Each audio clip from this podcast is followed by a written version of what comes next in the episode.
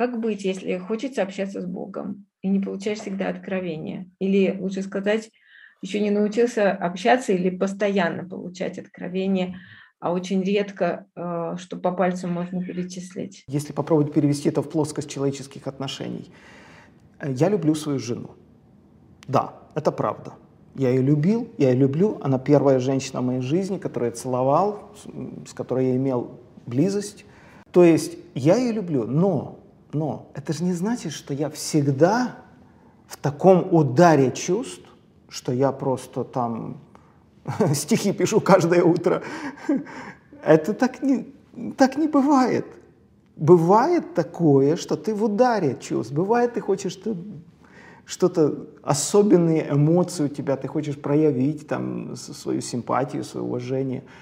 А довольно высокий процент жизни ты просто ну, ровно живешь, да?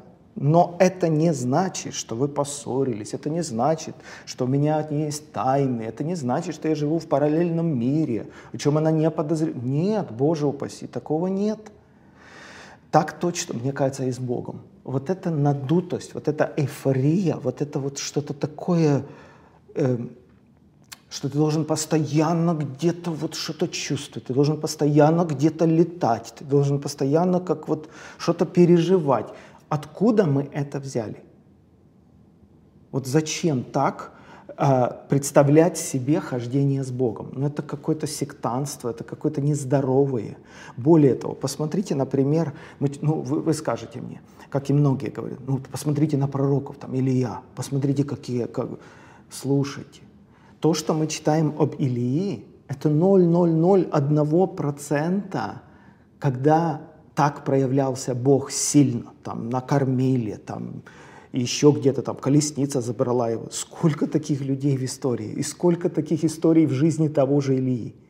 99.9% закулисной жизни Илии мы не видим. Где он сидел, где у него не было особых переживаний, где у него не было ответов, где была засуха в Израиле, и он сам искал, какой корешок бы съесть, там, со вдовой этой делился, там, да.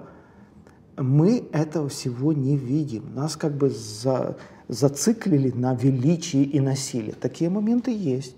И они будут, и они у вас будут, Камила. Вы будете очень глубоко и сильно переживать Бога.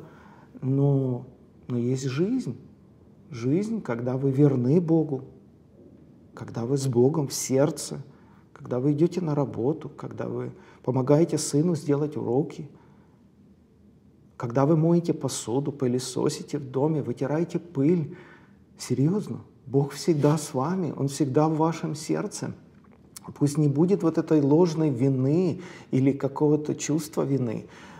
Это, это нормально до тех пор, пока у вас нет тревоги в сердце, там, что вы предали Бога или изменили Богу, или не повиновались Богу. Если есть тревога, значит, вы знаете, с чем это связано, значит, надо устранить эти моменты из жизни.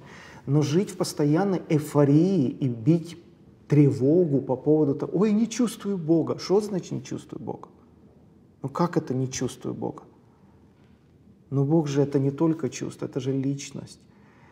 Вот, потому я бы не советовал впадать в такую крайность, опять же, постоянно вот себя изводить. Я не чувствую Бога. Захочет Господь вам сказать, что Он скажет. Я помню, я сидел на свадьбе, музыка играет, куча друзей. Ты вообще, ну о Боге точно не думаешь. Думаешь, какой вкусный там пирожные подали там и с друзьями. Вот я вам ре, реально рассказываю о себе. И мы сидим, смеемся – меня вот, надеюсь, вы мне верите, как будто кто-то наклонился и на ухо сказал, я тебя люблю. Но это был Дух Святой. Я вот как сидел, мне пу, слезы потекли. Я выскочил и побежал. Вообще не к месту. Это не богослужение, это не конференция. Но, но это было так реально. Я, меня эти моменты в трепет приводят, что Бог везде со мной. Просто, ну, опять же, такой случай был один у меня. Но он показывает то, что Бог с нами на днях рождения. То есть это нормально. Не нужно никакого чувства вины носить в себе, что-то ты не так делаешь. Вот, потому мне кажется, сохранять просто сердце чистым, доверять Богу, любить людей, если что-то вызывает тревогу, убирать это, да, попросить прощения, устранить преграды и просто жить и наслаждаться жизнью. Аминь. Наш новый мир диктует новые правила жизни. Людей лишают привычного общения и насильно приучают к дистанционной форме отношений.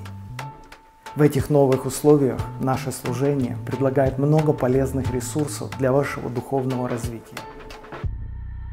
Платформа forspirit.org – это формат дистанционного, модульного обучения в интернет-режиме. Мастер-классы, которые мы предлагаем, формируют библейскую позицию в ответ на вызовы современности. Проявление саморегуляции пытается сдержать вот даже Эти такие- курсы раскрывают потенциал человека на пути его самореализации в призвании. легче, потому что человек видит. Интернет-платформа forspirit.org – это то, что актуально для церкви 21 века.